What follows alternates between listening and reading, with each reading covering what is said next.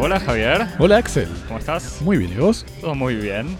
Bienvenidos a Cosmopodis, espectralizando la cultura del mundo de a dos temas por semana, en vivo desde el Estudio 1 en el sur de París, reunidos hoy para hablar del último documental del director chino Wang Bing, Almas Muertas, sobre el campo de reeducación por el trabajo de Jia Biangu entre 1957 y 1961, película que dura apenas 8 horas, y de la obra Dance Concert de la coreógrafa polaca Ola Maciejewska, compuesta para trío de bailarinas y Teremin.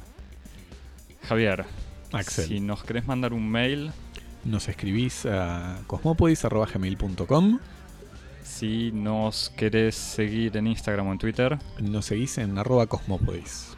Y si te querés suscribir para escucharnos en cualquier momento, escuchar, de estar seguro de recibir las actualizaciones y todos los capítulos nuevos todos los viernes. Hay tantos métodos. Te podés suscribir, por ejemplo, a nuestra newsletter, eh, que está en- disponible en medium.com barra cosmopodis. Y si no, más este, sencillamente te podés... La lista de tus aplicaciones favoritas. Te decime. podés suscribir en tu plataforma favorita, que puede ser Apple Podcast, Spotify, TuneIn, Google Podcast, Stitcher, Stitcher, Pocket Cast, y todas. SoundCloud y todas las que quieras. Eso es Eh, todo. Antes de empezar, pequeño anuncio. Nos- no- vamos a autocongratularnos. No, ¿cómo antes? Vamos a aprovechar para saludar.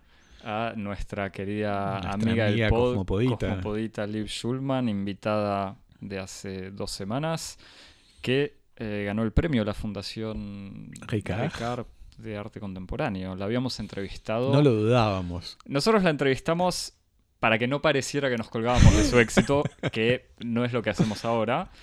Eh, también podemos decir que quizás fue su presencia en Cosmópodis que le valió el premio. No, Eso- no se puede probar muy- ninguno de los dos Eso es aspectos. muy difícil de determinar en este momento. Se Eh, verá más adelante. Ese es el... No, pero le mandamos un Tenemos beso 100% grande. de éxito. Estamos muy contentos de, de- de- de su éxito. Estamos muy contentos también de haberla visto. Hay, hay que reescuchar ahora la entrevista y ver, eh, ver si, si ahora inter- interpretamos todo de manera diferente. Estamos bueno. muy contentos de, de su éxito y de que nos haya invitado a festejar con ella en el, en el palacio del barón de Rothschild. Justamente, apenas unas horas después de, de haber festejado eso, quise cambiar radicalmente. de- Es cierto, eh, eh, vos pasaste, estabas todavía como en la resaca. No, fue, fue más de un día después. Tu- tuve un poquito de descanso, pues si no iba a ser difícil. Después de un comportamiento burgués y decadente, decidiste volver a entrar en, en la buena Reeducarme. reeducarte. Eh, fui a ver el domingo a la tarde, un domingo soleado, eh, Las Almas Muertas, la última película de Wang Bing. Wang Bing, cineasta chino, nacido en 1967, formado como fotógrafo en el Instituto de Artes Plásticas de Shenyang, que, que también conoces, Javi, y en la Academia de Cine de Pekín, conocido sobre todo a partir de su primer, largo eh, al oeste de las vías, largo de más de nueve horas, que había sido presentado igual en, tres partes, o por lo menos con tres partes eh, separadas, pero que ve junto, que es eh, un documental sobre un barrio industrial en plena transformación. Eh, también otras películas eh, interesantes, Las Tres Hermanas de Yunnan o Las Tres Hermanas de 2012, sobre tres chicas que viven casi solas en, un pueblito en la montaña, y también una peli bastante larga donde acompaña a estas chicas y la vida en el pueblo, distintos personajes que aparecen, y sobre todo una película que a mí me había gustado mucho, Hasta la locura, de 2013, que es una inmersión en un hospital psiquiátrico chino, de no recuerdo qué, qué región, pero digamos una, una película muy intensa eh, también. En su obra en general, o por lo menos sus documentales en general, reposan o están hechos a partir de un cine directo en donde a veces hay entrevistas que forman parte de este mismo cine directo. O sea, en el fondo el contexto de, de las entrevistas o donde habla la gente es casi tan importante, o el contexto y los gestos de la gente, que lo que dicen. Las películas son en general largas, eh, sobre realidades marginales o por lo menos personas olvidadas de, la China contemporánea. Eh, y aunque digamos hay, hay formas en el cine de Wang Bing que, se reconocen, o sea, una cámara que se podría decir desprolija, eh, en realidad es un cine, y estas películas largas, o sea, estos planos largos, momentos largos de silencio. Eh, es un cine, o me parece que es un cine poco dogmático, o sea, está muy lejos de la fórmula matemática. Eh, es al mismo tiempo un cine político porque las realidades que muestra o que filma son políticas de alguna manera, pero sin buscar la denuncia, o sea, no es un cine de denuncia, eh, es un cine que tiene empatía eh, con estas personas en general marginales, pero sin miserabilismo, es un cine que tiende a humanizar a esta gente, pero sin heroizarla. Eh, hay como una especie de, respeto y de puesta de la cámara a la altura de la gente que filma, pero sin estar en una pose de compasión o de, o de inmersión. Es como una cámara consciente de la diferencia que hay entre el que filma y el que es filmado, pero al mismo tiempo reconocerse en, en, cierta humanidad o por lo menos una empatía sincera, me parece. Sí, se puede llegar a definir sinceridad en el cine. Pero, o, desde la cámara. Pero como una voluntad de desarticular esa relación de poder que puede existir, ¿no? Exactamente. pero, pero, siendo consciente, sobre todo en el caso de la película en el hospital psiquiátrico, es muy obvia. Siendo absolutamente consciente que el que la persona que está detrás de cámara no está en la misma situación que la persona filmada. Bueno, es que solamente se puede desarticular cuando se es verdaderamente consciente de ese funcionamiento. Exactamente. la película, la última película eh, de Wang Bing, eh, Las Almas Muertas, eh, que salió en Cannes y tuvo bastante éxito. Y que, no fue presentada en la competencia, creo. Que lo vi pasar por ahí el, cuando. El pasante no hizo los deberes y no me pasó A mí el pasante me, pasó algunas notas por eso. Te prefiero a vos. Eh, así que sí, pasó en Cannes, me parece que siendo una película de 8 horas. O no, lo sé, igual. Pero bueno, estuvo, fue eh, proyectada en Cannes, tuvo en general buenos ecos de la crítica.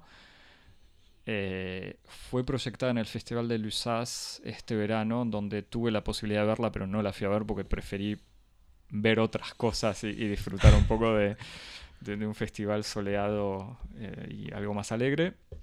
Sabiendo que de todos modos la película iba a ser proyectada en, París. sabiendo que Lusas de todos modos tiene un programa bastante rico en cosas deprimentas. Eh, eh, no, bueno, por eso. Digamos que había muchas. era un cálculo horriblemente. ¿Cómo decirlo? casi económico. Que podía haber más películas en ese tiempo. Eh, entonces, como te decía, este domingo fue proyectada en el Centro Pompidou, que había hecho una retrospectiva de Wang Bing hace unos años y que desde el 2014, entonces cada vez que hay una película nueva es proyectada. Eh, proyectada en dos partes con una pequeña pausa de 15 minutos, en presencia de Wang Bing, que de todos modos no dijo mucho, simplemente agradeció al, público por estar ahí en este domingo soleado, agradeció al, centro por, por la proyección y a todos los productores y toda la gente que, ayudó a, que la película se hiciera. Sobre todo porque es un proyecto empezado hace mucho tiempo, o por lo menos en el 2005. Comenzó el, rodaje. Eh, sí, digamos la investigación y el rodaje.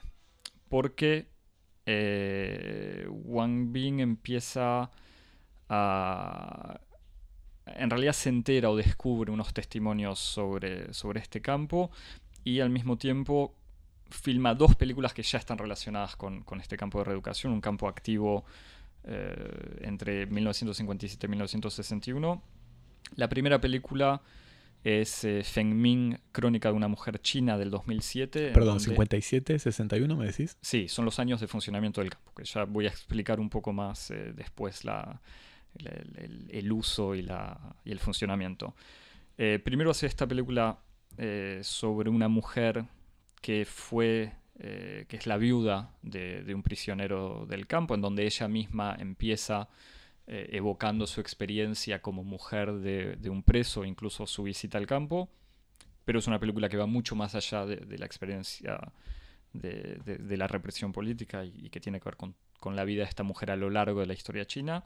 Y una segunda película que es una ficción, es, una de las es el, el único largo de ficción de Wang Bing del 2010 que se llama El Foso, y es una historia escrita a partir de testimonios de sobrevivientes, algunos que habían sido publicados, pero en general raros, y una investigación que hizo Wang Bing, que es la que termina siendo usada para esta película.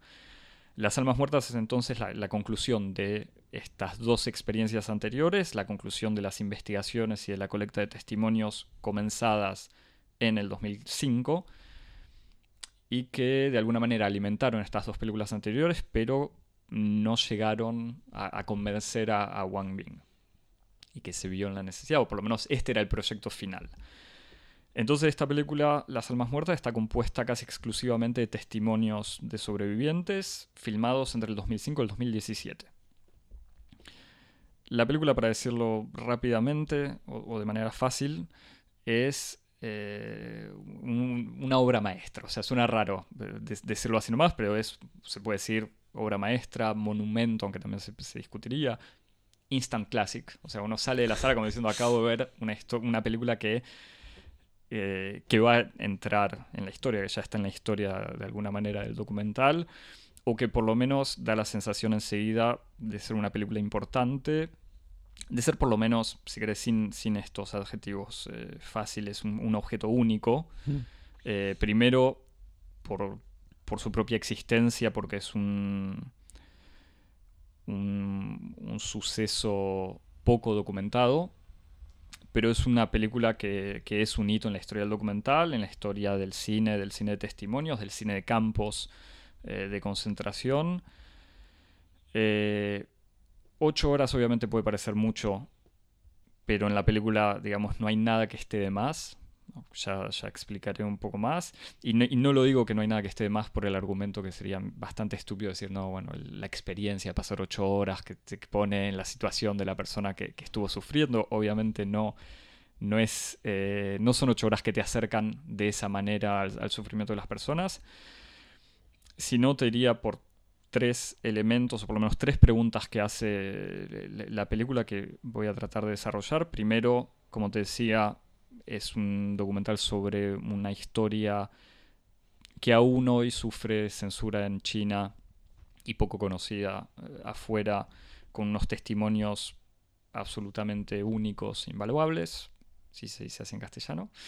Eh, segundo, una clase magistral sobre cómo filmar testimonios. Y tercero, una pregunta que queda de alguna manera eh, en el aire, que es cómo filmar a los muertos.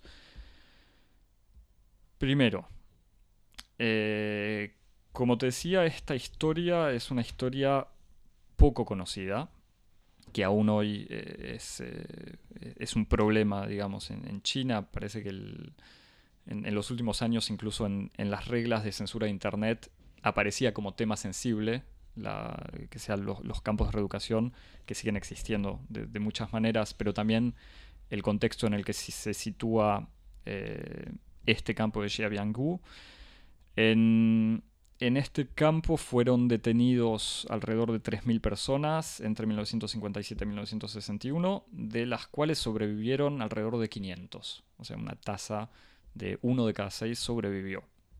Los detenidos habían sido acusados de derechistas, un término que es bastante ambiguo, que por lo menos mientras uno ve la película se da cuenta de los usos diversos que tiene la palabra, que aún hoy en día en realidad se usa en China para designar a cualquier opositor al régimen del Partido Comunista y que define menos un posicionamiento político de izquierda o de derecha, o sea, de verdaderos derechistas o no, sino y en, y en, donde se confunde, digamos, el ser designado con ser derechista. Y es bastante interesante cómo entre los sobrevivientes se pasa sistemáticamente de un fui designado como o nosotros los derechistas y, no hay distinción.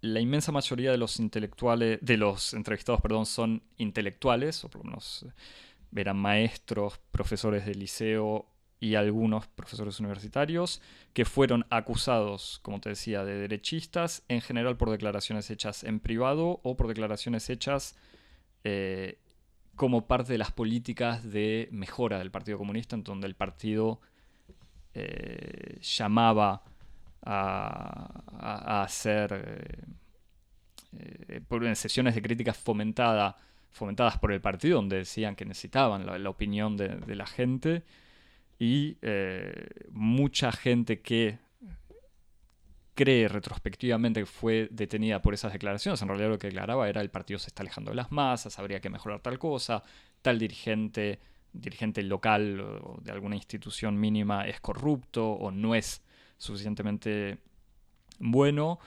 Y eh, por otro lado, con el problema de, eh, según cuenta uno de los, uno de estos sobrevivientes, uno o varios, que Mao en uno de sus escritos dice que el 5% de la población es opositora.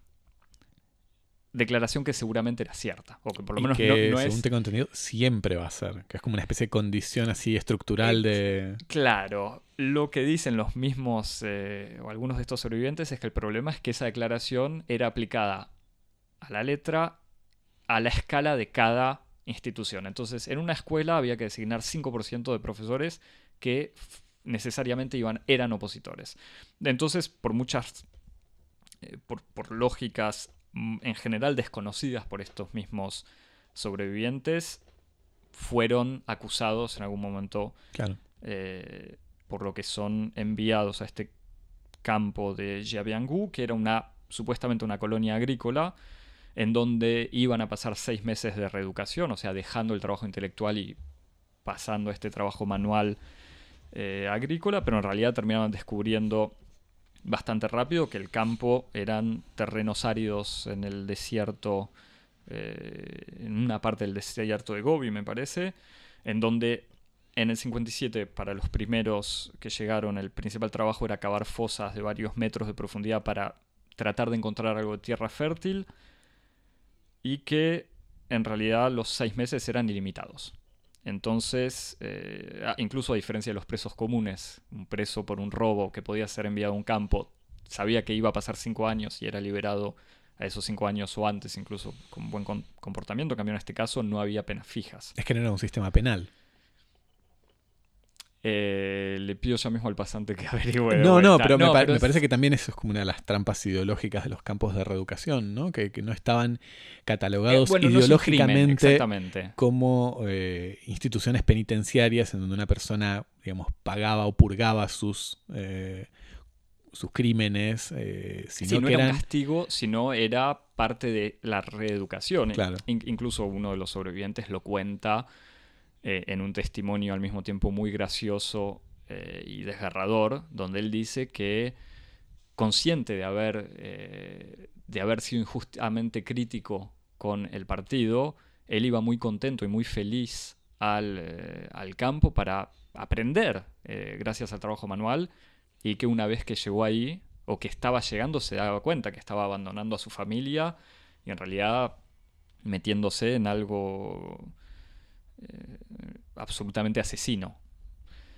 Eh, entonces, nada, llegaban a este campo en el medio del desierto donde no tenían casi nada por cuestiones también internas y políticas. El campo se autodeclara o se declara autoabasteciente, entonces el Estado no le da más comida por lo que el campo o los presos tienen que comer lo que producen y en el desierto no producen casi nada. Así que obviamente los, eh, las tasas de muerte de hambre son altísimas. Em, los detenidos intentan completar la pequeña ración de sopa aguada con raíces, hojas no comestibles, algunas semillas tóxicas, alguna rata y eh, hasta restos de carne humana.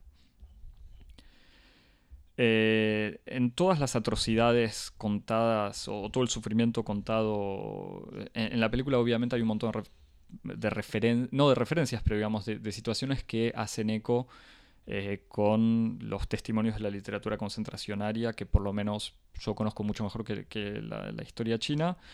entonces hay un montón de situaciones eh, ya conocidas, como por ejemplo lo de buscar o esperar el momento de ir a buscar la sopa para recibir la cucharada del fondo de la sopa, que es más nutritivo, eh, tratar de robar algo de pan de cualquier manera o, de guardar algo de pan como sea, pero al mismo tiempo tratar de sobrevivir al día a día sin pensar mucho más lejos, porque uno puede morir en cualquier momento, eh, saber que las pertenencias pueden ser robadas en cualquier momento, al mismo tiempo que haya situaciones de solidaridad gratuita, absoluta, que hacen o, que hacen la diferencia entre que alguien se salve o no. Eh, obviamente la, existencia de pulgas, la enfermedad, la locura. Eh, la gran diferencia, o la gran diferencia, hay muchas diferencias obviamente, pero una característica bastante impresionante de este campo, a diferencia de los testimonios sobre los campos de concentración nazis, es una especie de absoluta autogestión caótica. Digamos, en, este caso, los presos o los detenidos, o no sé cómo los derechistas, eh, dormían en unas cuevas cavadas por ellos mismos, tenían una obligación de, participar a los trabajos forzados, pero que en un momento dejan de existir en realidad porque ya no hay nada para cultivar. Eh, tienen la imposibilidad de escaparse, pero que depende tanto por el hecho de estar en el medio del desierto que por la falta de fuerzas, incluso mucho más eso que por un control militar sobre los, sobre los presos. Eh, y da esta sensación que la muerte era mucho más por el hambre que por una violencia ejercida desde afuera. Y obviamente no es, un, campo de exterminación eh, o con una organización que lleva a la exterminación. Eh, los cuerpos eran enterrados de a uno por los mismos presos, un poco en donde podían, y cuando tenían algo de fuerza para cargar los cadáveres en una carreta, lo que hacía que fuesen enterrados de manera rápida con arena eh, que, se terminaba volando rápidamente. Esto es, digamos, la, presentación histórica o del funcionamiento del campo. Segundo elemento, eh, impresionante de, esta obra es lo que te decía, una clase magistral sobre cómo filmar testimonios.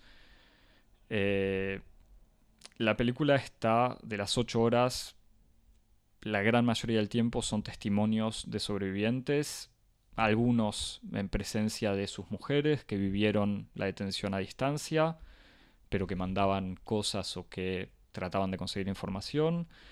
Hay una entrevista, una sola, eh, con una mujer de un preso que murió en el campo. Y que es una entrevista que cierra la película de alguna manera. Ya volveré. Una entrevista con un funcionario del campo. O sea, con un cuadro del partido que estaba ahí como parte de la, de la burocracia eh, que, controlaba el funcionamiento y que al mismo tiempo tenía máximo 25 años en, en 1960. Hay algunos planos filmados en las ciudades en las que viven, en donde viven los entrevistados, o situaciones que tienen que ver con la vida de esas personas, incluso eh, una, larga escena del entierro de uno de estos eh, sobrevivientes que ya eh, que fallece pasados los 80 años. Además hay planos tomados en el terreno en donde se encontraba el campo de trabajo. O sea, Wang Bing vuelve un par de veces a eh, para ver los restos del campo. Eh, o sea, son, en realidad, la mayor parte del, tiempo son, son entrevistas con chinos de entre 80 y 95 años, digamos. Eh, ¿Cómo hace Wang Ming para filmar estos testimonios de una manera digna y fuerte. Me parece que tiene dos eh, maneras. Primero es por el respeto absoluto de las personas filmadas. Por un lado, por, una escucha atenta y por un montaje eh, en el que les da tiempo para hablar y se privilegia el testimonio. O sea, una película como esta digamos, con, testimonios que 50 años después de los hechos todavía hacen llorar a viejos de 85 años, eh, con testimonios que parecen increíbles, que, literalmente, o sea, que, son historias casi absolutamente difíciles de, no de considerar ciertas, pero de considerar lógicas. Eh, Wang Bing resuelve esta dificultad primero dejando hablar haciendo hablar, pero no buscando, no, haciendo preguntas, o por lo menos no están, no están mostradas las preguntas. Y de todos modos, por el montaje, se nota que es mucho más Wang Bing poniendo la cámara frente a estos viejos y siendo paciente. Eh, mostrando casi todo lo hablado, o sea, hay una especie de despreocupación por la coherencia eh, entre, entre la belleza del lugar y lo que se dice. O sea, él filma a la gente hablando, hay momentos en donde la gente se dispersa y habla de cosas que no tienen nada que ver, que no son pertinentes, pero en el fondo no importa o es parte de la construcción de este testimonio. Eh, se asume, o por lo menos hay una voluntad de aceptar que un testimonio va a ser imperfecto, que estas personas se olvidan de detalles, se repiten, por momentos son, se confunden. No importa incluso en la parte de la imagen si el foco es aproximativo, si una entrevista empieza con luz natural y cuando pasa, pasan los minutos se termina casi en la, penumbra. Eh, en medio de la entrevista llega un invitado a la casa que se cruza delante de la cámara, interrumpe la entrevista. Todo eso se ve. Eh, se escuchan tractores o máquinas haciendo una obra afuera, se escucha un gato maullando. En el fondo poco importa que haya alguien, que haya ruido en la calle, que haya alguien mirando la tele en la habitación de al lado. Lo que importa es darle la posibilidad a la persona de hablar y que hable a su ritmo y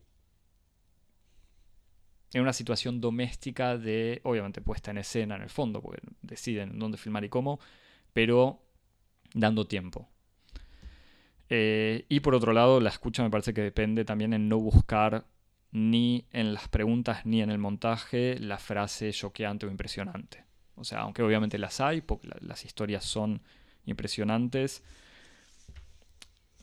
esta manera de darle tiempo a la gente para que hable y no cortarlos, o por lo menos queda esa impresión, permite construir poco a poco un sentimiento de familiaridad con esta experiencia horrible y a priori imposible transmitir eh, que, la gente está justamente contando.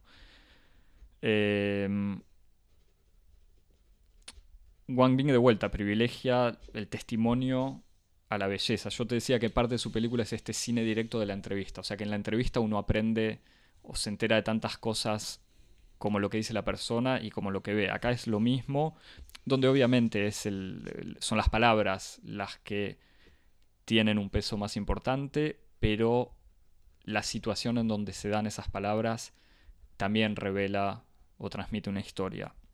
Y obviamente no hay ningún tipo de montaje entre el, entre el sonido y la imagen. O sea, no es que seguimos con la voz de la persona mientras vemos su cocina. Cuando Wang Bing quiere mostrar la cocina, va a mover su cámara y seguiremos escuchando, pero sin corte. Eh, estos testimonios evocan las diferentes etapas, o sea, desde la denuncia eh, o de cómo creen que fueron denunciados, el momento de la detención, incluso muchos evocan la incredulidad del momento cuando fueron detenidos o incluso de ahora siguen sin entender lo que les pasó cómo fue que, terminaron en ese campo, sin saber quién los acusó o por qué, muchos que sospechan que fue porque habían acusado a alguien poderoso. Eh, alguien celoso, por lo que sea.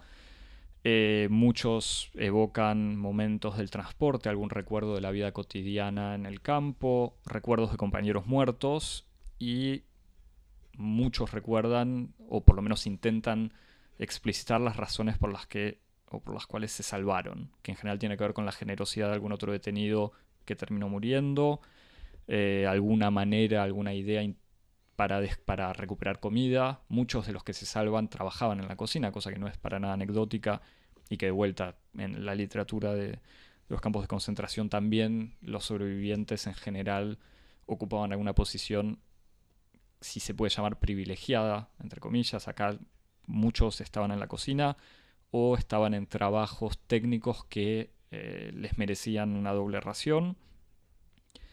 Y en el fondo, algo de suerte, algo de fe, algo de convicción o fuerza personal, si se puede llamar algo así, eh, más por otro lado, algo de comida que le podía mandar a veces la familia, aunque en realidad en esta misma época hay una, una gran hambruna en China, así que eso se termina bastante rápido. Pero es una especie de, de testimonios no sistemáticos, pero que terminan completándose de manera a veces contradictoria, pero, pero en general muy eh, coherente. Muchas veces, o, por lo menos este homenaje, este respeto a, las, a estos sobrevivientes también tiene que ver con imágenes de su vida cotidiana, con unas placas en, en muchos casos que dicen esta persona nos, nos dejó en tal año, o sea, falleció en tal año entre el 2005 y el 2017. Y esta larga escena del entierro también que evocaba que en, la primera mitad de la película hay una escena eh, casi etnográfica, digamos, del seguimiento de cómo se lleva el ataúd a una hacia la cima de un, de un monte para ser enterrado. Y es una escena que en el fondo uno la ve y dice no tiene nada que ver con esta historia del campo, pero al mismo tiempo tiene que ver, me parece, con este gesto de Wang Bing de, de, ser, eh, de, reconocerle a estos sobrevivientes al mismo tiempo gratitud por haber participado en la película y al mismo tiempo por haber, como personas, digamos, para mostrar que tienen, eh, que de alguna manera les da eh, el respeto y la sepultura que no tuvieron los, los muertos del campo. Te decía que hay, que hay dos maneras en, cómo filmar estos testimonios. La segunda me parece que tiene que ver con, o, cómo filmar de manera magistral. La segunda tiene que ver con una problematización que hay sobre la cuestión del testimonio y sobre la cuestión de la verdad en la misma manera de filmarlos y en la misma manera de elegir el montaje de estos eh, testimonios. Como yo te decía, hay repeticiones, hay problemas de memoria, hay, eh, hay dos o tres testimonios medio problemáticos. Uno es el de un, un militante cristiano cuyo testimonio en realidad es una especie de, no, quiero decir delirio místico, digamos, toda la mística puede parecer delirio, pero digamos, es un, un testimonio que depende mucho más de luces y de sentimientos y presencias del Señor o del diablo que una experiencia eh, que uno podría decir empírica, una descripción más empírica de la vida en el campo, pero que está incluido al mismo nivel que los otros, sin ningún tipo de, de, puesta en duda o de burla. Un testimonio de otro sobreviviente que se lo ve o que parece más o menos borracho, eh, o por lo menos se, ve que está en una situación de, eh, de soledad y de dificultad en su vida cotidiana ahora como, como persona mayor, eh, lo que de alguna manera puede poner en duda su, testimonio y al final este testimonio del, cuadro del partido que era parte de la, guardia del campo. Me parece que esta manera de usar eh, o de incluir estos testimonios problemáticos, entre comillas, es sin caer, eh, o sea, sin poner en duda a la gente directamente, o sin caer en un relativismo fácil de decir, ay, todas las verdades se completan, o esta es su verdad. Eh, me parece que no, que permite justamente también cierta distancia crítica sin, eh, sin negarla, o sea, sin negar estos testimonios y sin decir, ah, bueno, eran en realidad quizás todos mienten porque hay uno que está borracho, porque hay uno que, que está delirando. Eh, por otro lado, la, presencia... Hay también otro, hay uno de los testimonios es alguien que asume, que asume su posición de opositor. O sea, en general todos dicen no sé por qué me detuvieron. Hay algunos que dicen sí, sí, yo estaba contra el partido. Pero son excepcionales. Eh, me parece que tiene que ver con esta idea del respeto de la palabra de los sobrevivientes. O sea, no.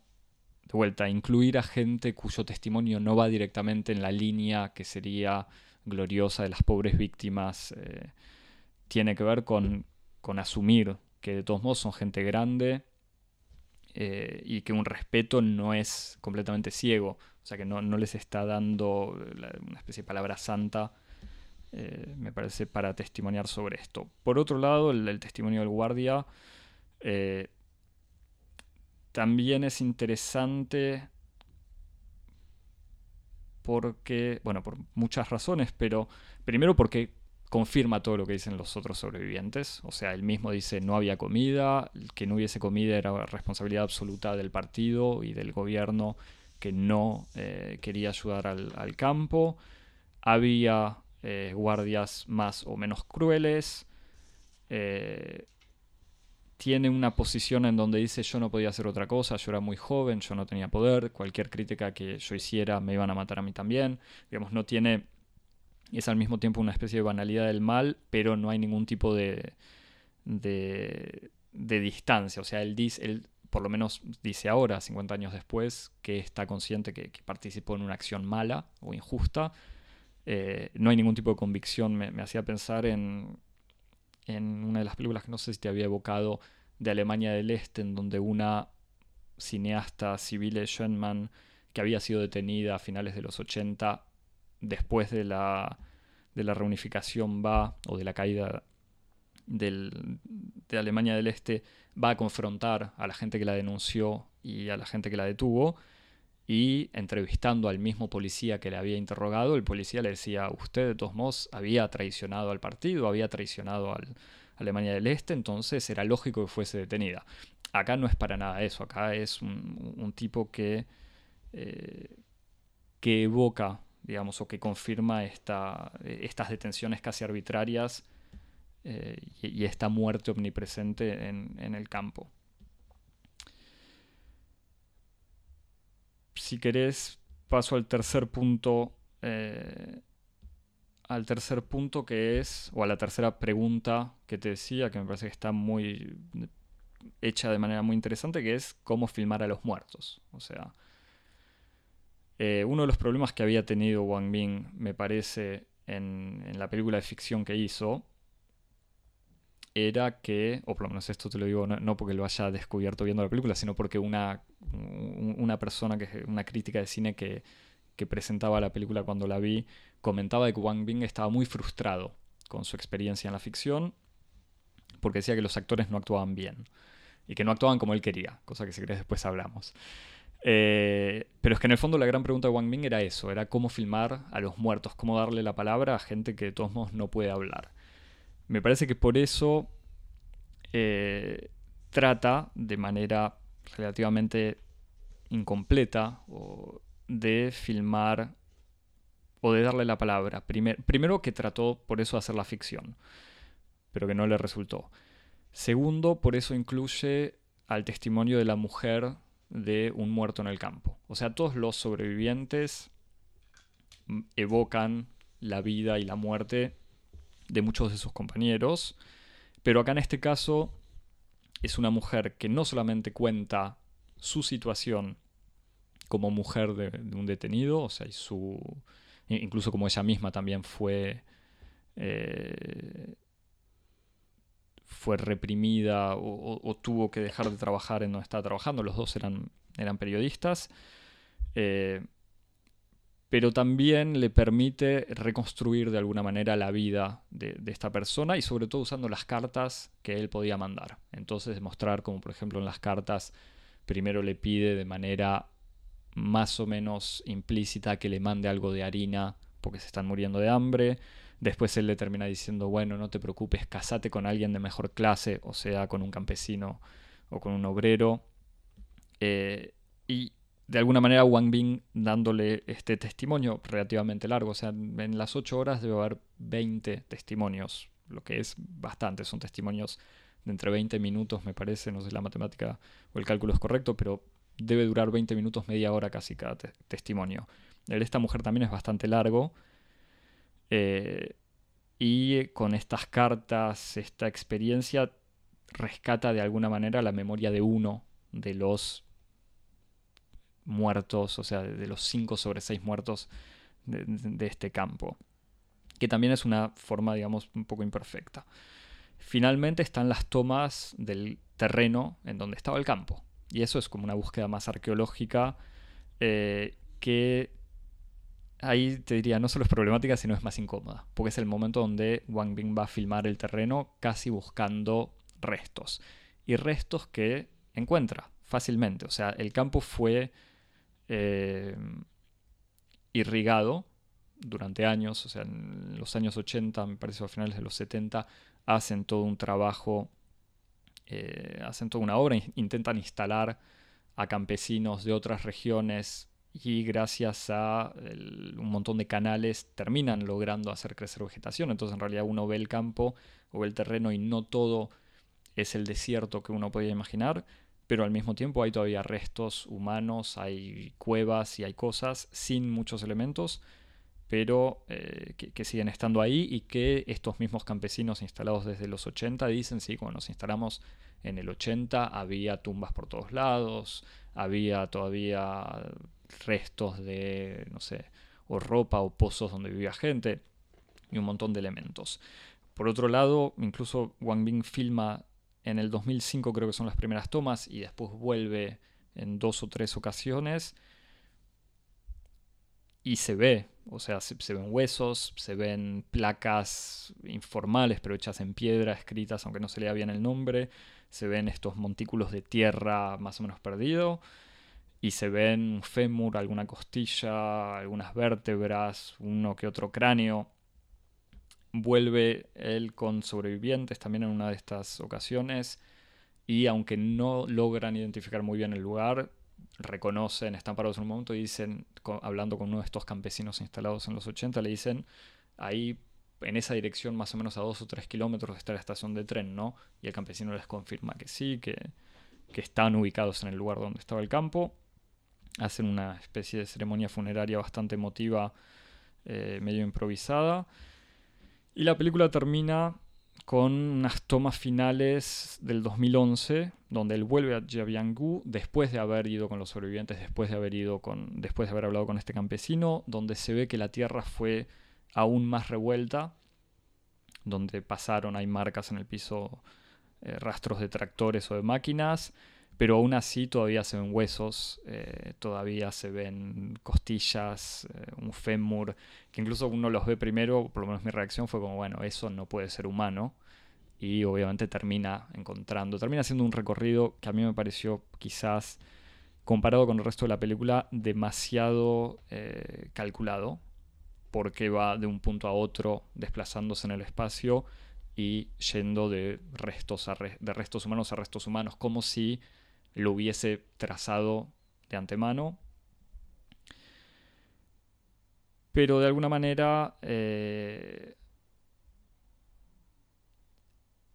esta presencia, eh, o sea, esta, esta, presencia humana muerta sigue siendo esta, esta manera de, mostrar la imposibilidad de, filmar a los muertos y filmar el testimonio de los muertos. Eh, es, eh, es como una manera de recordar. También eso, marca la diferencia con los sobrevivientes. O sea, todos los testimonios que uno vio son de sobrevivientes para no olvidarse de, esta presencia de, todos los muertos. Em, si querés, para, para redondear un poco, una de, los, de las preguntas que se puede hacer uno, de las críticas que se puede hacer uno siempre con el cine de Wang Bing es, ¿es necesario eh, que sea una crítica fácil? Decir, es necesario que sea tan largo, o sea, ¿qué está buscando al hacer algo tan largo?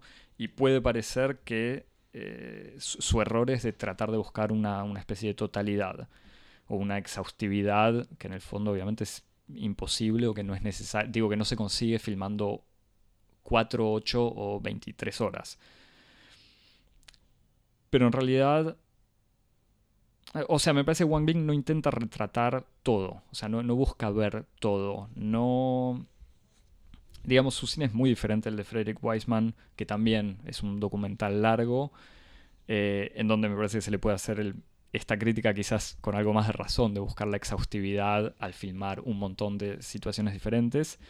Eh, y obviamente es estúpido evaluar el costo de las horas pasadas en el cine para, ver si valía la pena pasar ocho horas para ver esto. Me parece que Wang Bing, al filmar tanto y mostrar tanto, eh, además de tener quizás un gesto así antiutilitarista o anti eh, cine rápido hollywoodense, o, incluso documental televisivo, busca o tiene una especie de deseo de filmar todo, efectivamente, pero que al mostrar la... es consciente de esto y digamos sus planos largos no pretenden completar o esta tota-, mostrar esta totalidad, sino al revés, mostrar la incapacidad para filmar todo. Y si la duración permite meterse en algo, eh, no es para meterse en un tema y, cerrarlo, sino al revés, meterse en un tema y ver que uno puede seguir cavando y, puede seguir eh, buscando cosas que de todos modos faltan. Las tomas, esta toma del final que te decía, eh, en el fondo es eso, o sea, esta toma del, va, del caminando, la cámara que se desplaza en un terreno mostrando restos eh, de huesos, es, un poco eso, es mostrar, digamos, cosas que están ahí, pero que están incompletas, que desaparecieron y que de todos modos, si ese campo sigue siendo irrigado, si hay campesinos que se instalan, van a desaparecer. Y que lo que queda son las voces imperfectas, incompletas de, los sobrevivientes.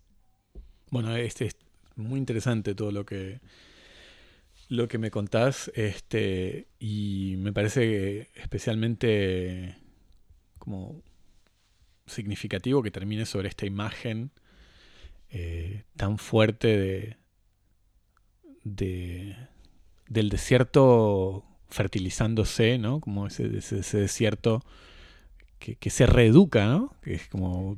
No, que, como. Hay como una especie de, de efecto del trabajo eh, que transforma esa tierra muerta, esa tierra yerma en una especie de, espacio fértil, este, que lo único que hace es como subrayar una especie de ironía terrible eh, entre que, existe entre esa especie de revitalización del, paisaje con los restos de la, violencia asesina del terrorismo de Estado. ¿no? Es que, y, es muy difícil no pensar en esta escena que vos señalás de, del desierto de Gobi transformado en una forma de, espacio de, vergel o, de, tierra fértil, en donde esa especie de capacidad vital que tiene la tierra de regenerarse borra las huellas de la barbarie humana, es inevitable no pensar en la escena de, de Shoah, de Lanzmann, eh, no me acuerdo si es en Treblinka o en, o en qué campo, en donde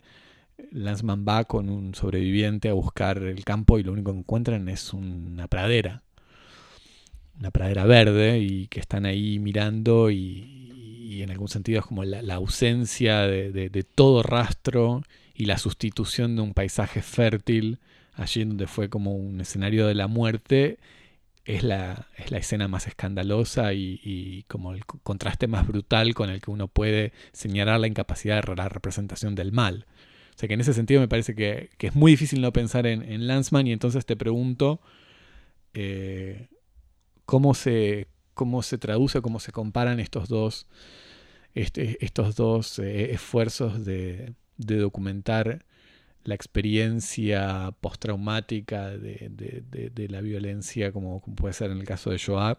Pienso en Shoah también porque él se, erige como una especie Claro, el paradigma de, una especie de, de, proyecto documental contestatario, digamos, que, responde a una tradición del documental francés muy guionada, muy organizado alrededor de, de un narrador y, muy organizado alrededor de un relato bien armado y, que entre en un cierto formato de una hora, una hora y media, dos horas y Lanzman responde, responde como abandonando la voz, la voz en off, eh, produciendo este, este documental que la, Shoah dura, como 6 o 8 horas. también 8 9. Este, como justamente como marcando una especie de, de analogía entre, entre, la desmesura de aquello que él intenta tratar con la incapacidad de hacer entrar eso en los formatos convencionales de la representación cinematográfica. Y entonces te pregunto cómo se compara este, el gesto de Lanzman en Shoah con el caso de, de Wan Bing. Y después aprovecho también para preguntarte cómo lo ve dentro de, la película, cómo ves también las diferencias con la experiencia concentracionaria en el sentido en el que eh, las víctimas de esta forma como de, autoritarismo, de terrorismo de Estado, designa a víctimas que no son a priori enemigos del pueblo, ¿no? Como que en algún sentido las víctimas de, del genocidio nazi están a priori y esencialmente eh, saben por qué están ahí, determinadas como enemigos y enemigos como cuyo, cuya exterminio y cuya eliminación eh, son esenciales para, la realización de la misión nacional. Mientras que en el, en el caso de, de, la violencia, por ejemplo, bueno, estos campos eh, en la China, en la China revolucionaria, primero que tienen como esta especie de horizonte ideológico que uno puede decir que es una especie de, excusa macabra, pero como un, de horizonte de la reconversión y de la readaptación este, de estos sujetos al orden revolucionario. Y por último, que a priori estas víctimas no, no están este, en una posición de, antagonismo con, el proyecto revolucionario, porque muchos de ellos, eh, como vos decías, podían tener incluso visiones alternativas de la misma dinámica revolucionaria y que por lo tanto esa singularidad de su situación de víctima, en algún sentido puede dar como una, un testimonio o una visión de la experiencia un, poco más matizado o incluso en donde la lucidez... Eh, como no sé si relativice, pero como ponga en un marco como de justificación o de problematización la cuestión de, de, la, de estos campos. ¿Cómo, ¿Cómo, lo ves ahí vos? Eh, Pregunta, el primero es eh, Lanzman, Shoah y después... sí, este... veo.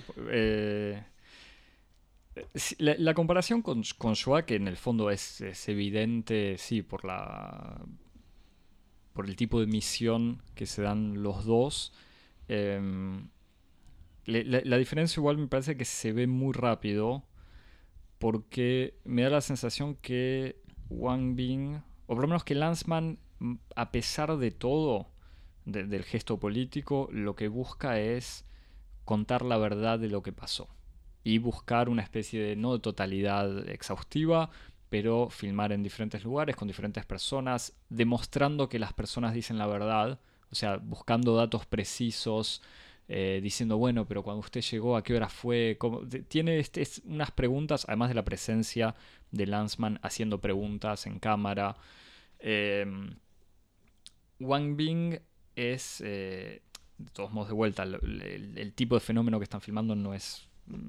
Se puede comparar conceptualmente esta situación concentracionaria pero, y estas experiencias del hambre y de la muerte, pero, pero son hechos muy diferentes. Eh, pero como te decía, Wang Bing me parece que no ni busca la precisión en las fechas o en los detalles eh, como haría un historiador. En el fondo tampoco busca un reconocimiento del Estado, eh, porque Wang Bing conoce muy bien, es muy consciente de la situación en China, sabe que está censurado, incluso sus propias películas circulan en China de manera ilegal, pero no tiene ningún tipo de, eh, incluso corre riesgos al filmar eh, todavía hoy en China. Eh, me parece que no busca un reconocimiento del Estado, no busca hacer la película que demuestre que eso pasó, sino busca, que puede ser medio abstracto, pero dar este espacio o, dar, dar este espacio para que existan estos testimonios con esta conciencia, como te decía, de la imposibilidad de darle la palabra a los muertos, cosa que ahí sí se corresponde quizás con, con Shoah, pero me parece que es, eh, es una película ambiciosa y al mismo tiempo mucho más pesimista en, en, su, en las consecuencias que puede tener. Claro, por eso pienso que, que, hay como en el fondo un, un punto de contacto en el sentido en el que para tanto para Lanzman como para Wan Bing es como la, la, el testimonio es en alguna medida es como lo único que permite tratar la imposibilidad de la representación, en el sentido en el que, bueno, en el caso de Wan Bing también tal vez no hay una no hay un, interlocutor de su, de su obra tan inmediato como puedo pensar en, en Lanzman, en donde eh, uno de sus interlocutores inmediatos puede ser la película eh, Nuit et Brouillard de René. y niebla. en donde la, digamos, la, la radicalidad de la oposición se funda en, en, que en Noche y Niebla está esta idea de que la representación de, del pasado pasa por la puesta en escena de los documentos, como una especie de, de reenactment, mientras que Lanzmann participa de una idea en cierto sentido como totalmente negativa, en el sentido en el que no hay que partir en dirección de la representación, de, la reproducción, sino de una especie de, cine de lo negativo, de la ausencia, de la evocación, eh, del testimonio como lo, lo, que no es por definición eh, el indicio eh, eh, documental. Sí, pero al mismo tiempo Lanzmann va a Polonia, entrevista polacos del pueblo al lado de Auschwitz o ya no sé qué campo, tiene imágenes del campo filmadas en el 80 o, en el 85. acá en realidad la presencia en el terreno del campo es es, mucho menos impresionante, o al revés, lo, que uno ve es que no hay, que casi no hay, restos. O sea que hay algunos restos humanos, pero no mucho más. Em, bueno, nada menos. No, bueno, pero, pero no es este, no son estas imágenes de las vías del tren que llegan a Auschwitz que, que Lanzmann reproduce como una especie de traveling o ese tipo de cosas. Eh, y al mismo tiempo Lanzmann entrevista también a... Eh, por, eso te digo que me da la sensación que Lanzmann busca, a pesar de todo, una especie de posicionamiento mucho más histórico, de entrevistar sobrevivientes, eh, vecinos o testigos semicómplices, algún, sí, el procedimiento de la confrontación. O sea, claro, tiene como todo este trabajo de buscar diferentes puntos de vista para demostrar la verdad de lo que pasó. Acá eh, no, no, es ese tipo de exhaustividad eh, lo, que se busca y es casi mucho más mostrar la vida eh, de hoy o mostrar a, estos, a estas personas hoy. Aunque en el fondo lo que importe sea también la memoria, el recuerdo.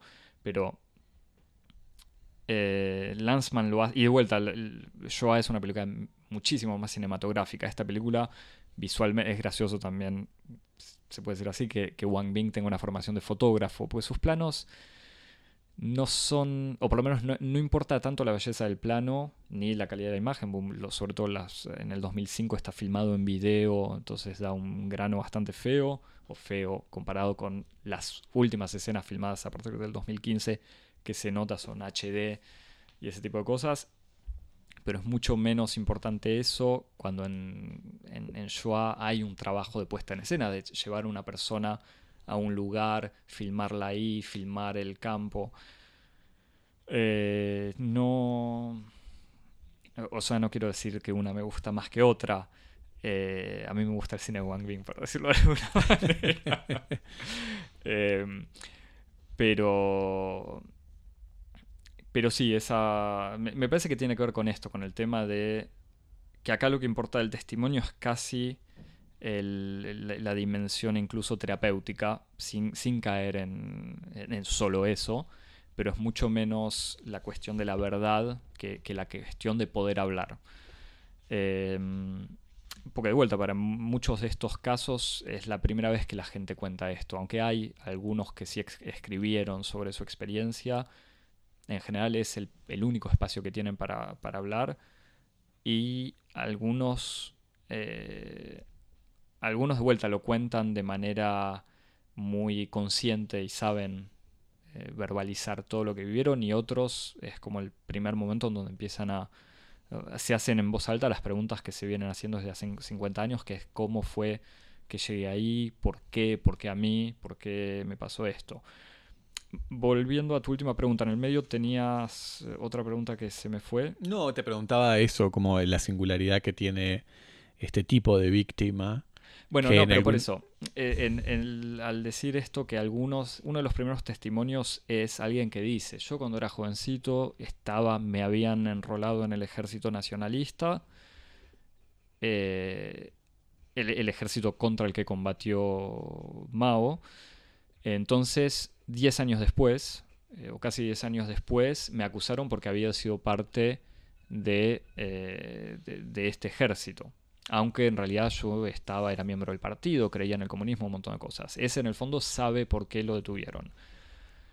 El cristiano este también sabe que al ser una minoría religiosa y al ser religioso era un opositor de hecho eh, al régimen. Hay otro personaje que no se entiende muy bien cuál era su situación, pero que es banquero. Entonces está en, casi en la definición directa de derechista como procapitalista. Pero hay muchos otros que no, que simplemente eran eh, maestros que defendían el proyecto comunista eh, absolutamente y de manera optimista y, no diría utópica, pero, pero sí, y que se encuentran ahí y que me parece que es al revés de lo que, si entendí bien tu pregunta, me parece que al revés de entender el funcionamiento de estos campos, no entienden e incluso se dan cuenta al encontrar a un montón de otros camaradas que eran colegas del liceo de, o, de, o de la escuela que en realidad están en ese campo y no es que ellos individualmente sufren una injusticia, sino que el funcionamiento general no está bien. Por otro lado, algo que evita que no aparecen los testimonios o que quizás no, no aparece en la película, eh, pero que en el fondo tampoco aparecía en la ficción, son los conflictos internos. O sea, se puede evocar la situación de que alguien te robe la frazada o que alguien te robe tu, tu ración de comida, pero no hay conflicto político entre los eh, detenidos. Y eso no sé si tiene que ver con los testimonios, con la gente que, que, fue entrevistada o la historia china o, qué. Sí, otra, otra cosa que te quería, te quería preguntar es, bueno, está una cuestión que está ahí como muy fuerte en lo que, en lo que contás es en qué, en qué manera un documental eh, puedo no tener como horizonte como su función testimonial, ¿no? Y testimonial en el sentido como de ser de, como depositario de testimonios, experiencias, etc. Eso es como algo muy fuerte, como una preocupación, si querés, ética y estética muy fuerte en el documental en general. Eh, y que me, da la sensación de que pero esto es una, intuición que vos me, dirás si vos la ves del mismo modo o si, si, ves que tiene alguna relación con esta película. Me da la sensación de que por, evoluciones técnicas, eh, en, el sentido de la democratización del acceso, por ejemplo, a, material este, de producción audiovisual, o por cuestiones disciplinarias, en el sentido en el modo en el que eh, este, esferas de actividad no artísticas, como la el campo de las ciencias sociales, se apropiaron del quehacer cinematográfico por fuera, digamos, del, del campo estrictamente artístico documental. Por esos dos cambios eh, hay como toda una proliferación de posibilidades de eh, registrar y compilar experiencias en el campo del archivo por fuera del formato película. Con esto quiero decir, del mismo modo que, por ejemplo, los dispositivos de grabación permitieron la constitución de archivos de historia oral, en donde se recogen las voces y las historias de vida de un montón de personas de un modo más o menos repertoriado y sin ningún tipo de preocupación por la forma. Eh, y en, alguna medida, como vos decías, con, con, una especie de preocupación final de exhaustividad, que todas las voces entren en el archivo me da la sensación de que con los materiales audiovisuales pasa algo parecido, en el sentido en el que un documental, y por un documental quiero decir una película que tiene un régimen de distribución y de circulación en salas o, en, redes de distribución por streaming, eh, ya no pueden tener como aspiración la exhaustividad porque hay otros marcos de funcionamiento de lo audiovisual pueden cumplir con esa función mucho mejor, como los archivos o, incluso los trabajos así de archivos audiovisuales que puede hacer un, no sé, un antropólogo un historiador. Y entonces me pregunto qué le queda eh, a los eh, realizadores, digamos, una persona que tiene una relación específica con la forma película, con el formato película, si no es eh, esta especie de relación de respeto reverencial hacia el, hacia el testimonio. Y cuando digo respeto, digo este mantenimiento como a una cierta distancia, la no intervención. Eh, ¿cómo, pensar justamente esa ética cuando la no intervención está mucho mejor ejecutada en un principio de organización archivístico.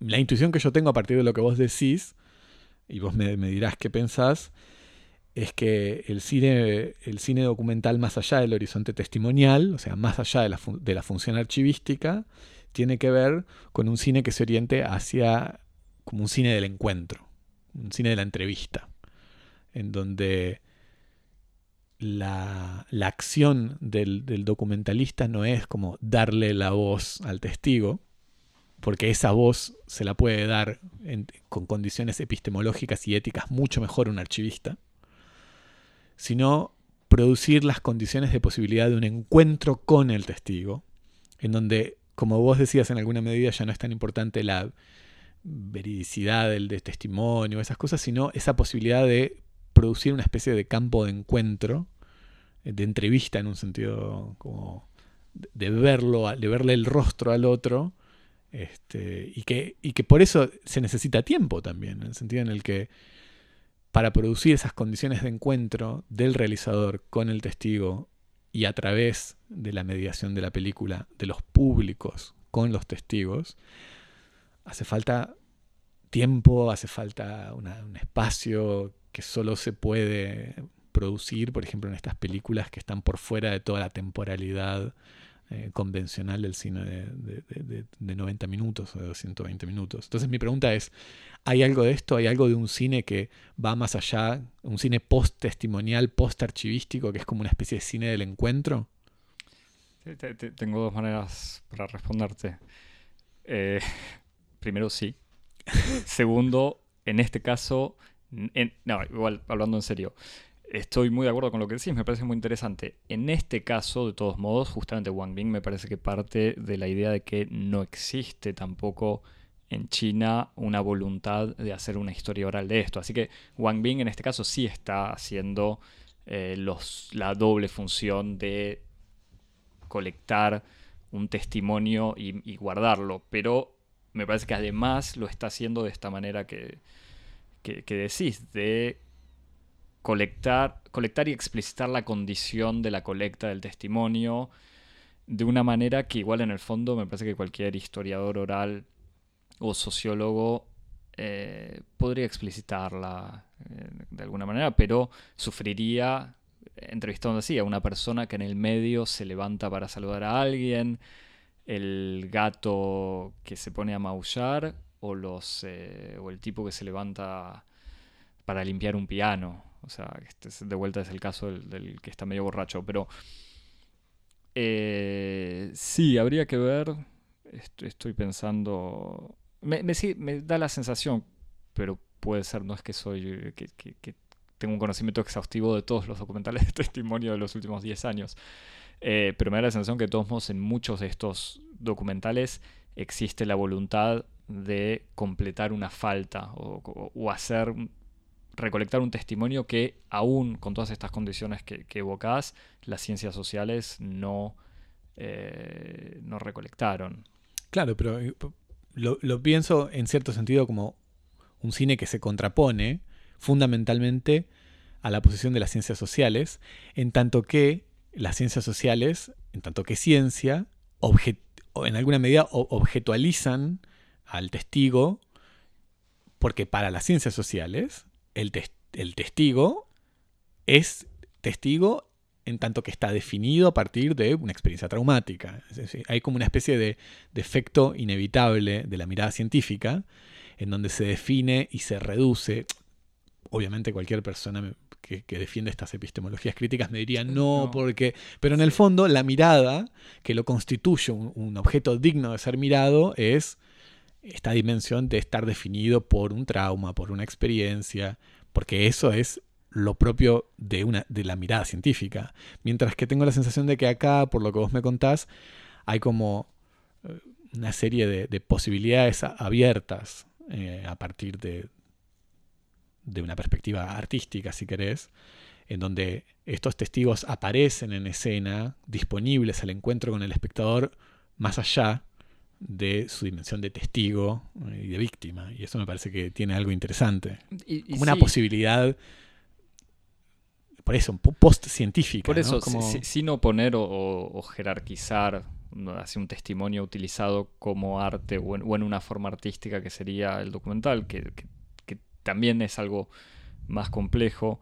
eh, pero sí, de vuelta, uno podría evocar, o, por lo menos esta situación de una entrevista que en la película debe durar 20 minutos o media hora, pero que empieza con luz natural y que al final termina con una pequeña luz de un velador, te- te- termina generando algo más que eso.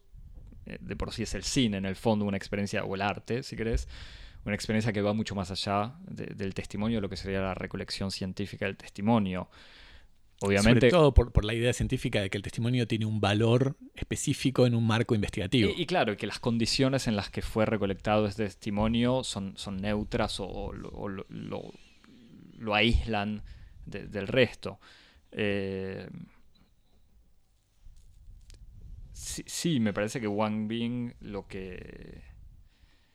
de- O, o sea, va mucho más allá. Es una película, no, no es para decir, es como a mí de vuelta, ya sabes que me gusta mucho eh, Le la película de Marker del 62, y en el fondo lo que uno ve ahora terminan siendo gestos, maneras de hablar, situaciones que van muchísimo más allá de lo que dice la gente entrevistada en esa película, eh, que obviamente no son testimonios de, de un evento traumático, eh, como en este caso, pero me parece que hoy, o sea, hoy mismo, y obviamente dentro de muchos años, cuando se vea la cocina de una señora, hay una situación de una señora que está contando, eh, es el último testimonio, la señora que cuenta su actividad política durante su juventud y la detención de su marido y cómo ella intentaba mandarle harina, eh, pero que siempre se la interceptaban en el correo o los guardias o no sabe quién, y en un momento se levanta y en el mismo sillón donde está sentada hay una mochilita de Mickey.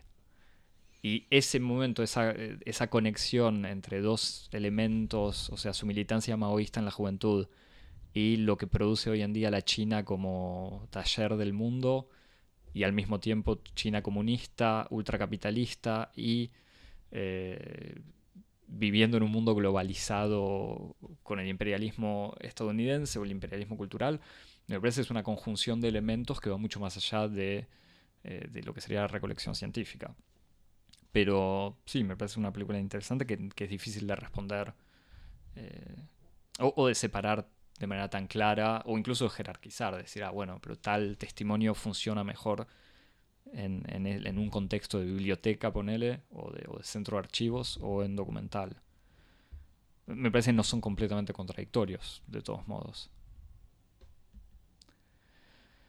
Eh, ¿Querés pasar a la segunda parte? Terminamos, terminamos por hoy. Fin- no, fin de la primera parte. Dale.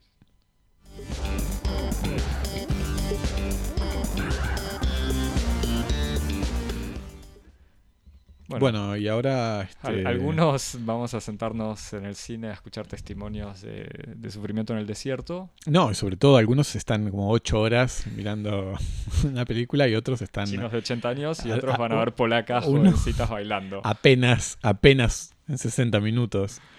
No, bueno, yo este, te, te iba a contar de, de mi experiencia en, en la obra este, Dance Concert de Ola Masijewska, eh, que es una coreógrafa y una performer polaca basada en París, como se dice ahora, eh, que se formó en estudios de danza y de teatro contemporáneos en la Universidad de Utrecht, donde obtuvo un, máster en 2012. Y de, de este, de estos estudios eh, resulta su, su primera obra titulada Louis Fuller Research, eh, que fue Louis Fuller que reenvía al- a, la actri- a la actriz, a la bailarina, una de las figuras eh, que, que están en el origen de, de la danza moderna y, y de la y de, la vanguardia, sobre todo en materia de técnicas y, y de y, de investigación escenográfica, Bailarina de principios del siglo. principios, 20. principios del siglo XX. Eh, su primera obra entonces decía titulada Louis Fuller Research, una obra de 2011 y que fue presentada en varios países y en Francia durante la apertura del Centro Nacional de la Danza en Pontin, en las afueras del norte de París, en 2015, Y luego, en 2017, junto a otro, otra obra suya, un video titulado Cosmopol, en la Bienal de Lyon uh, de 2017, el año pasado. Su última obra es esta, es esta que pudimos ver, Dance Concert, que fue estrenada en el Teatro Nacional de Taichung, en Taiwán, eh, y que fue presentada en, París, en el Centro Pompidou, a principios de octubre, en el marco del, Festival de Otoño. Eh, la pieza, eh, que se, titula Dance Concert, reenvía en su título a los conciertos de danza que hacía el, Judson Dance Theater, que es un colectivo clave en la vanguardia coreográfica de los años 60. Es una pieza de una hora, no de ocho horas, así que hay algunos que... Ya, lo dijimos, no es el tiempo lo que importa. Claro, exacto. Ahí tenemos una diferencia así como salarial. A mí me, a mí me, a mí me pagan por una hora lo que a vos te pagaron por ocho. Este, es una pieza de una hora que está compuesta para tres performers, con una puesta en escena minimalista en donde solo hay tres teremines, dos de, o tres o, más, después esto es una cosa que podemos entrar en detalle si querés, algunos de ellos eh, posados sobre el piso y otros, ahora, ahora vamos a hablar un poco de eso, y otros colgados sobre, sobre un soporte aéreo, y después dos globos metalizados, y nada más, unos globos metalizados que en algún momento, producto de la, de la reflexión con algunos de los proyectores de la escena, producían unos efectos de iridescencia, de iluminación, que tampoco era, este, que eran bastante vistosos en la austeridad de la puesta, pero si no, como se verá, es una configuración bastante austera. La menciono un poco sobre los teremines. Los teremines este, son es un instrumento eléctrico este, inventado a principios de la, del siglo XX, eh, a comienzos de los años entre los 1918 y 1920, por un ingeniero soviético, Lev Termen. Eh, si querés después podemos charlar.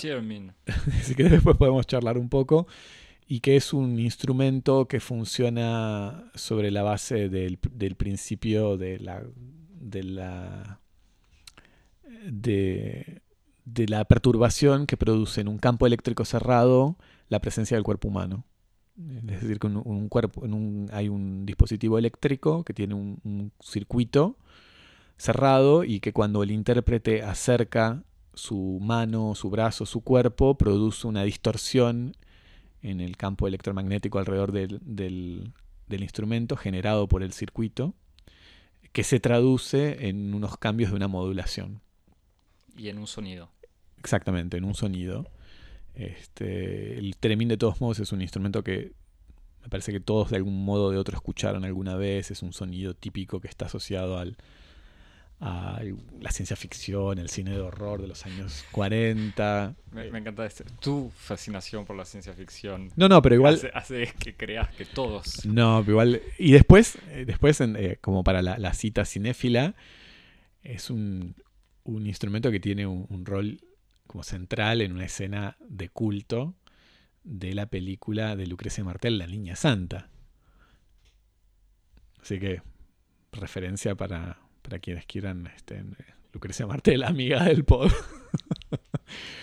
este, donde hay una escena importante de la película que se desarrolla en una vitrina de un negocio en donde hay una persona que está ejecutando un teremín ante la fascinación de un pequeño pequeño grupo de, pasantes que se detienen para hipnotizados por, este fenómeno un poco, un poco enigmático, que es el de escuchar un sonido que es, en algún sentido tiene una modulación similar al de los instrumentos de cuerdas como el violonchelo, eh, pero que se ejecuta a través de movimientos que no implican ningún tipo de contacto. Ese es el, punto un poco mágico del teremín, es que es, una especie como de caja con unas antenas en donde los, los cambios en, los timbres y en los sonidos se producen por los movimientos de acercamiento y alejamiento de los brazos, de las manos del, intérprete de estas antenas. Eh, la pieza entonces se desarrolla en tres tiempos. que tienen... De, de vuelta pregunta, pues yo estoy tratando de imaginar esto. ¿Los teremines de la pieza esta son de tamaño normal? ¿Vos? Son teremines que de todos modos no se parecen eh, en términos materiales al teremín un poco clásico que, que, que conocemos los que conocemos el teremín. Parecen más, que buscamos una foto en parecen más bien antenas. eh, son como tres antenas que están montadas sobre un, sobre un soporte. eh, hay tres que están en el piso y creo que dos están en el techo. La apariencia en el fondo, para quien nunca imaginó un teremín, es, nunca vio un teremín, son como antenas, como una especie de caja que tiene dos antenas sobre las cuales eh, se, se ejecuta, el ejecutante acerca una mano de, la mano derecha sobre una antena y la mano izquierda sobre otra. Quien, quien sea lo suficientemente viejo para haber visto el funcionamiento de una, de una radio o incluso de una televisión con antenas y sabe que cuando uno acerca la mano se producen cambios, esto es más o menos lo mismo. Eh, decía entonces la, la- pieza esta de, de Ola se desarrolla en tres tiempos, que son tiempos de duración muy diferentes entre sí. Hay un, al comienzo una serie, una suerte de preámbulo de introducción eh, que ocurre a oscuras o en la penumbra, durante la cual se reproduce una grabación de la, de la, de la secuencia de la muerte del cisne del lago de los cisnes de Tchaikovsky, interpretado en Teremín.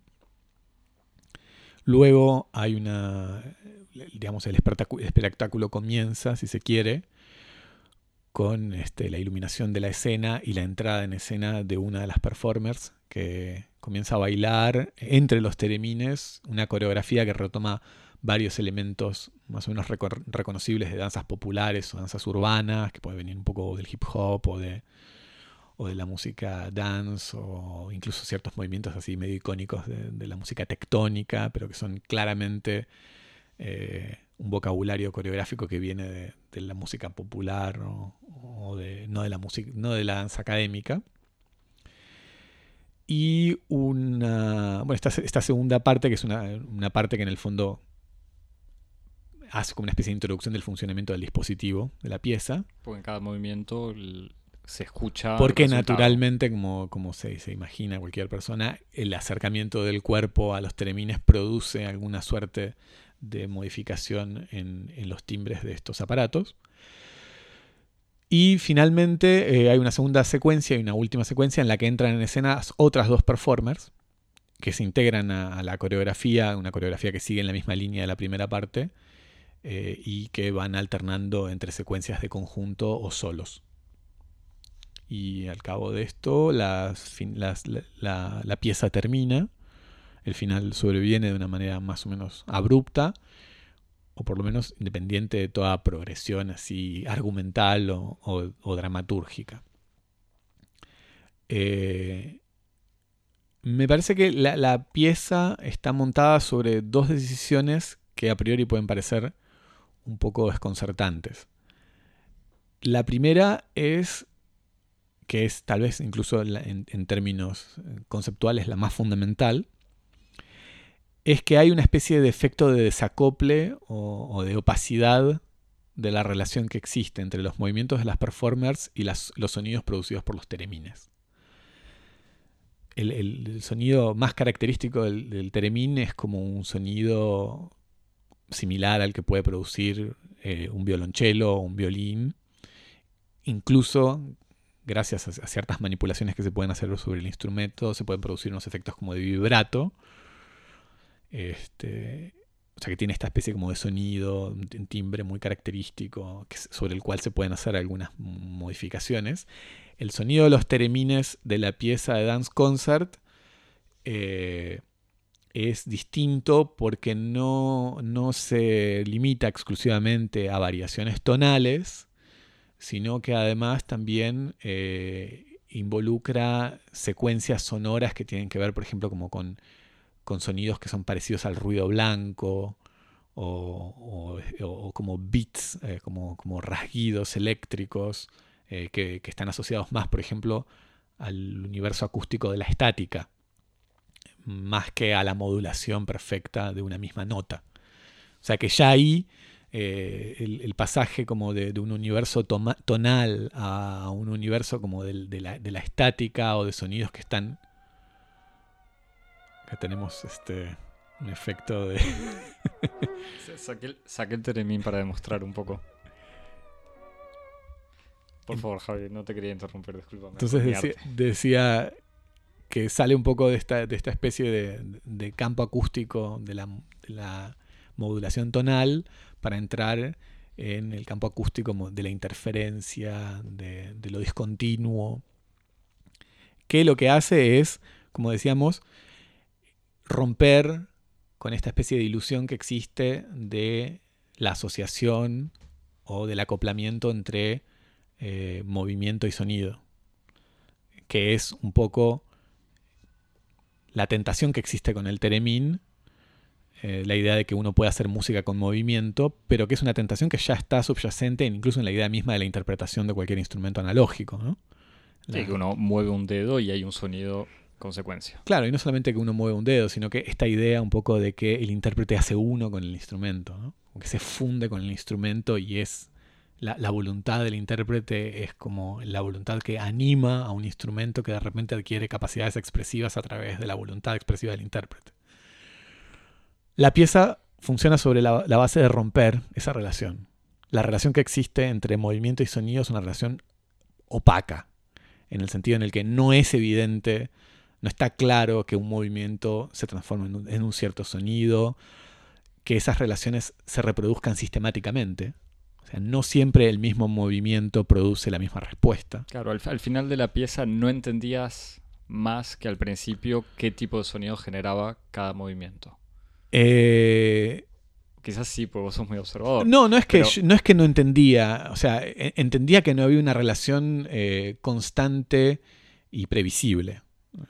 Una, que era una vuelta es contrario a lo que uno espera de un instrumento. Exactamente, es una, relación producida por, la puesta en juego de un montón de elementos muy complejos que por, lo tanto producen respuestas variables y por lo tanto produce este efecto de desacople. Uno tiene la sensación de que eh, la relación entre sonido y movimiento es una, una relación que no es punto a punto, que no es una traducción en tanto que reproducción de lo mismo en, otra, en otro código, sino que son dos regímenes que no pueden ser definidos uno con respecto al otro.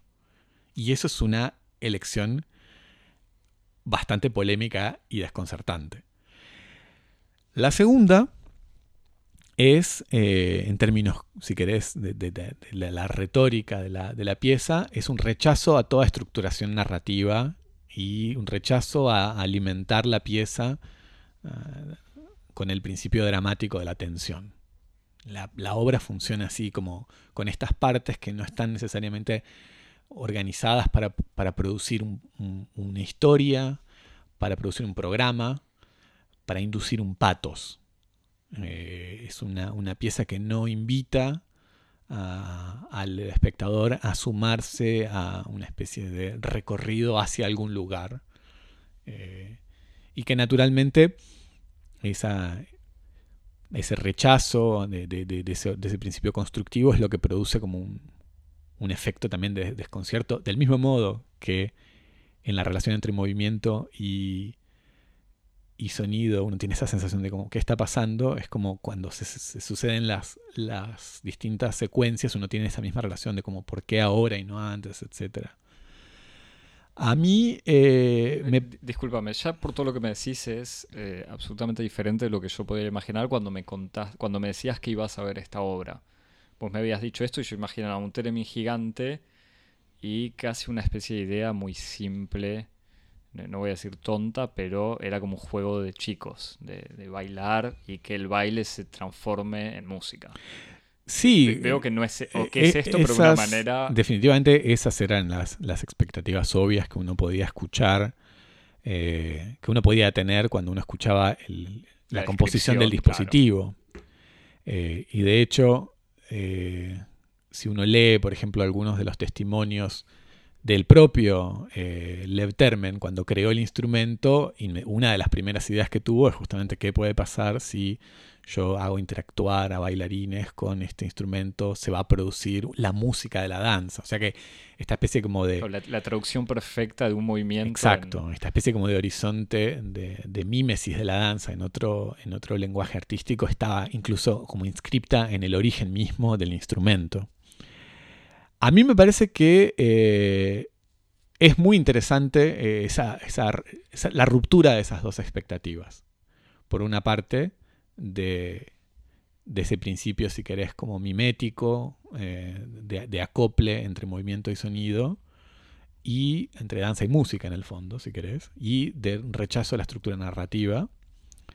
Porque me parece que en el fondo, y esa es como la, apuesta, me parece, conceptual de la obra de Ola Masijewska,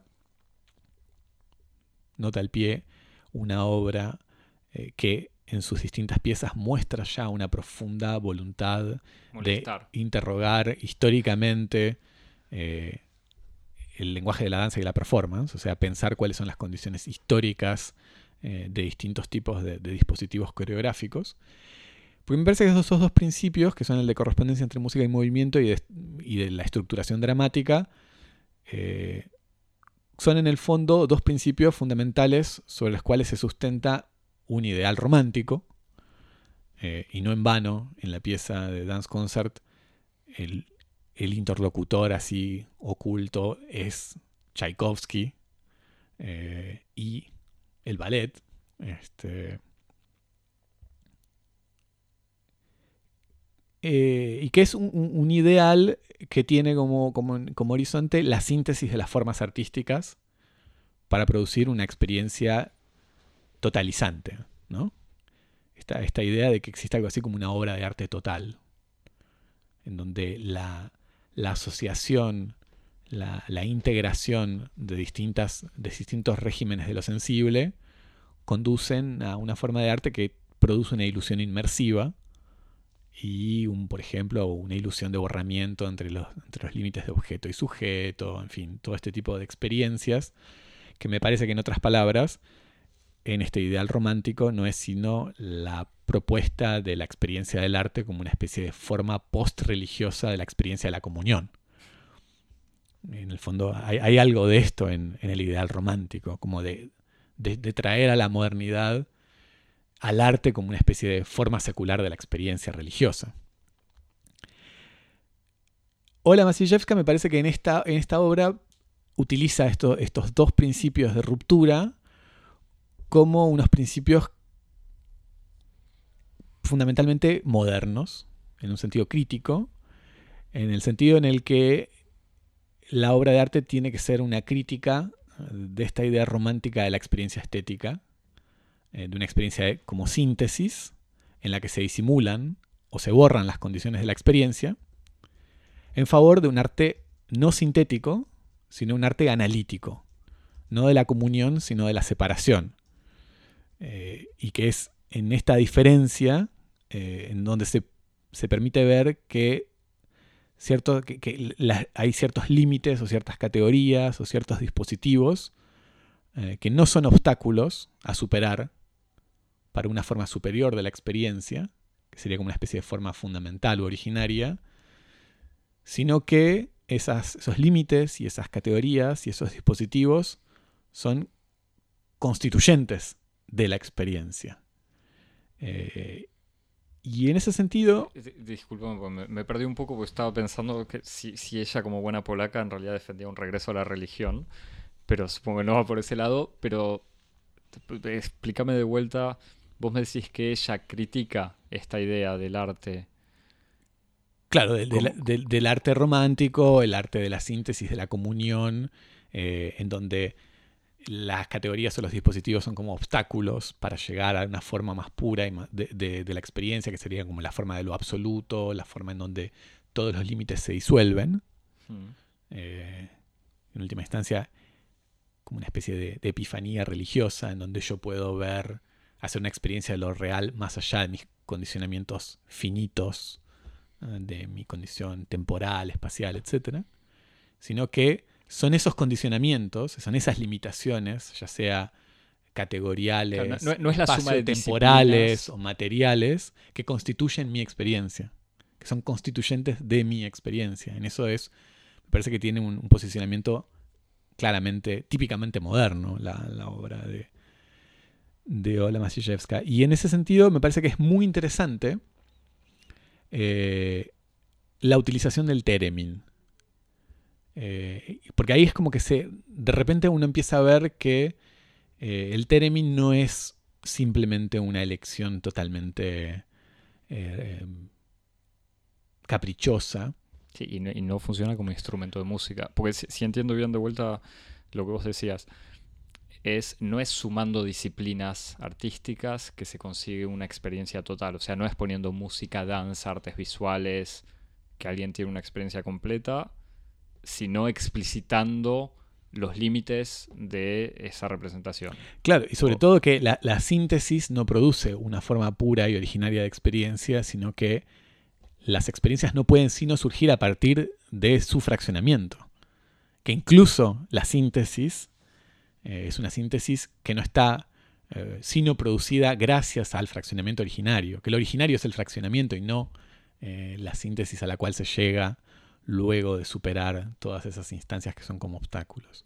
Y en ese sentido me parece que es muy interesante, y ahí se resignifica un poco la elección del Theremin como, como instrumento barra dispositivo, porque lo que hace ella, me parece, en la pieza es problematizar una cierta relación como entre el sujeto barra performer barra intérprete y el instrumento.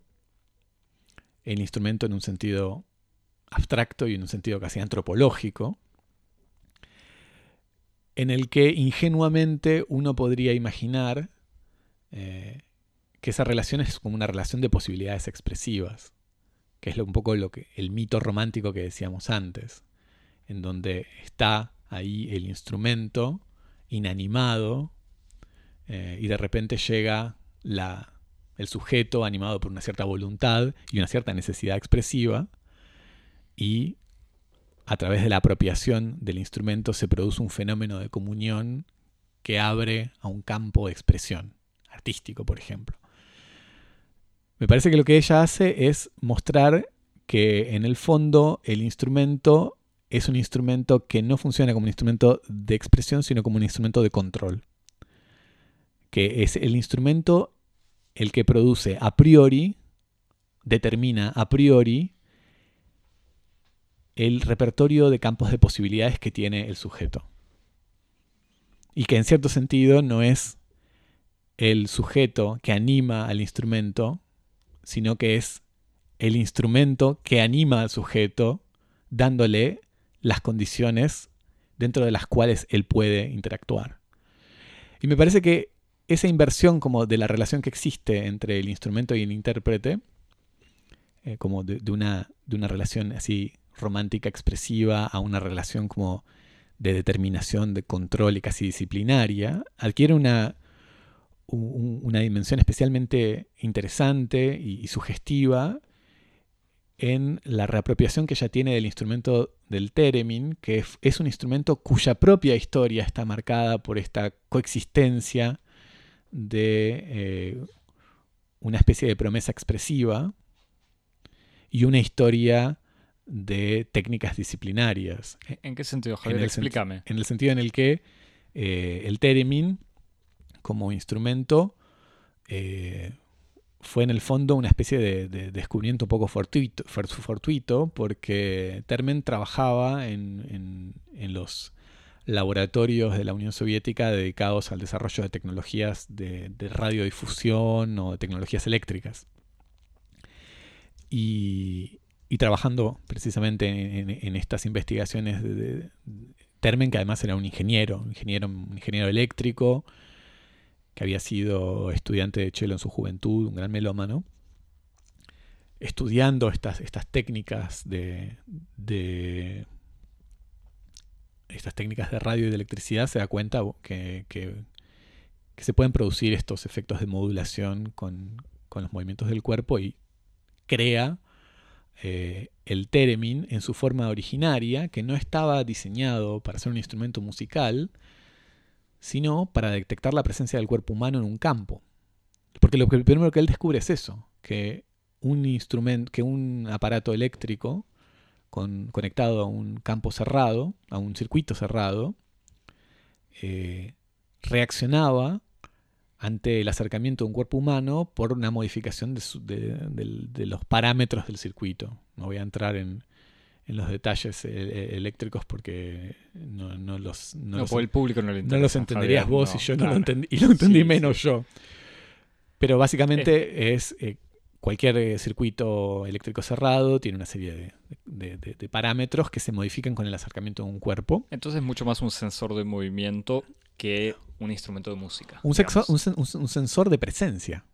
Este, cuando un cuerpo entra en el campo electromagnético de un circuito, este, este, este circuito se modifica y la primera utilización que, tiene este descubrimiento para Termen es un dispositivo de alarmas. Que se va a llamar incluso como el vigilante radial o el radio vigilante, y que después, más adelante, va a ser utilizado como un dispositivo de seguridad para el depósito eh, de los tesoros que la Unión Soviética había recuperado de la expoliación de las, de las catedrales y de las iglesias en, la Unión Soviética. O sea que este mismo dispositivo que, que Ola retoma en esta, en esta pieza tiene una historia, que es la historia de la técnica, que está vinculada con las posibilidades de control y de disciplina. Así que me parece muy interesante cómo ella reflexiona sobre, eh, sobre, sobre esta relación del instrumento no como un dispositivo expresivo, sino como un dispositivo disciplinario, específicamente utilizando un instrumento que está creado en la convergencia de estas dos de estas dos posibilidades históricas. Este, parece que eso es extremadamente interesante. Y además, que lo vuelve incluso más interesante cuando uno ve que la obra de, de Ola tiene una perspectiva muy relacionada con una exploración eh, de la relación que existe entre el intérprete o el artista y la técnica en el sentido en el que ya en, sus piezas sobre Louis Fuller hay una especie de, problematización de esta relación que existe entre la voluntad expresiva o la voluntad creativa y las posibilidades instrumentales. Como decíamos antes, la obra de Louis Fuller es una obra eh, que está fuertemente marcada, sobre todo por dos dispositivos que ella introduce. Uno es la utilización de, bastones de madera muy grandes que yo tomaba en, las manos y que eran cubiertos por una serie de telas que le permitían a ella eh, producir con los movimientos de su cuerpo siluetas fantasmagóricas eh, extraordinarias que enrarecían a la vista del público las posibilidades del movimiento del cuerpo humano. Porque lo que hacía era eh, complejizar o, enrarecer el cuerpo humano a partir de una silueta que no era una silueta humana. Cuando la tradición del ballet eh, es una tradición centrada sobre la idea de que el, principio y el fin de la danza está en el propio cuerpo humano, Louis Fuller lo que dice, no, es como la posibilidad de la danza y del cuerpo está incluso en las técnicas que permiten inventar una nueva forma de cuerpo humano y entonces utiliza esta esta, esta técnica de vestuario, de utilería, con, bastones y con telas, que después incluso en cierto sentido le va a dar la vuelta extra. Este, y, habiendo franqueado el Rubicón de la técnica, lo que hace es complejizar su dispositivo con toda una serie de, de de herramientas escénicas como la utilización de luces, unas luces muy muy fuertes con un efecto similar al de las luces estroboscópicas, que eran absolutamente de vanguardia en lo que era la tecnología teatral de la época y que permitió producir una serie de imágenes que resultaron absolutamente cautivantes. Y, de todos modos hay registro fílmico. Hay registro fílmico, exactamente. Eh, no sé exactamente cuál de estos usos, pero de ella bailando si recuerdo bien, justamente moviendo telas o, su propia ropa, generando, eh, sí, figuras. Eh, Exacto, y que incluso. Sorprendentes y imágenes colorizadas, además, si mal no recuerdo, y a las que seguramente eran. Eh, había música que, que debía acompañar esas imágenes. Sí, que de hecho después su obra fue muy criticada por ser una obra que este, estaba montada sobre principios espectaculares y técnicos eh, en favor de un arte que fuera más puro, más eh, en el fondo más... Técnicos no en la técnica de danza, sino en la técnica utilizada para... Exacto. Eh, espectacularizar eso. Exactamente, la idea de que en el fondo el arte... Necesitaba accesorios, entre comillas. Exactamente, que, que la técnica es un ornamento que falsifica las, las ambiciones artísticas, que en el fondo tendrían que limitarse a los elementos que constituyen lo más puro de lo humano, el cuerpo, la voz, etc. Y entonces me parece que hay como todo un, un, conjunto de posibilidades que se abren en el trabajo de Ola Masijewska que van en esta dirección, si querés, como de encontrar una especie de, de universo de problematización de la cuestión transhumana o de la cuestión cyborg en el temprano siglo XX, en donde todas estas técnicas eh, que, se abren hacia finales del siglo XIX y principios del XX, que son técnicas de, ya, pueden ser técnicas de registro, técnicas eh, escénicas o incluso de, posibilidades tecnológicas como de la música electrónica, lo que hacen es eh, romper un poco el mito romántico del arte como un reservorio de una verdad humana originaria, este, para abrir posibilidades nuevas, más complejas este, y más este, interesantes en el fondo. Una pregunta sobre el título. Sí. El título Dance Concert, que como decías hacía referencia a conciertos de danza, en el fondo que es simplemente una ironía. Bueno, me parece que señala precisamente esto señala... O sea, es como para, para, darle más elementos a la gente que estaba frustrada por no haber visto el, espectáculo de danza sí, porque y de música que esperaba. Frustrada o sí, pero señala precisamente este elemento, esta promesa o este elemento paradójico, ¿no? De, una especie de horizonte de fusión eh, de, la música y de la danza a partir de un instrumento, de, un dispositivo técnico. Este, me parece que es es, un, es una obra muy interesante en ese sentido. Como que problematiza muy bien eh, en esta especie de, de lección de una, de una obra que conduce hacia la perplejidad, la relación entre instrumento, intérprete, instrumento y creador, que tiene una, una prolongación artística, pero también en el fondo también tiene una prolongación, si querés, como filosófico-antropológica. Este... Es que de vuelta por eso te decía lo del título, porque me da la sensación que esta obra va mucho más, mucho menos hacia el concierto de danza que hacia la performance conceptual, casi. O es parte de tu trabajo, quizás de interpretación, que la transforma en eso. No, bueno, que insiste en esos aspectos. Me parece que, que,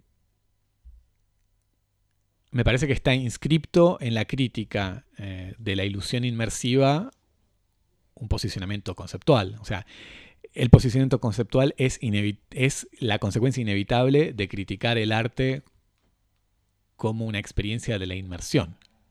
Eh, cuando uno, porque en el fondo todas las otras, cualquier argumento de, ah, pero está mal ejecutado, ah, es porque en el fondo pretenden una especie de ideal inmersivo, eh, un ideal romántico.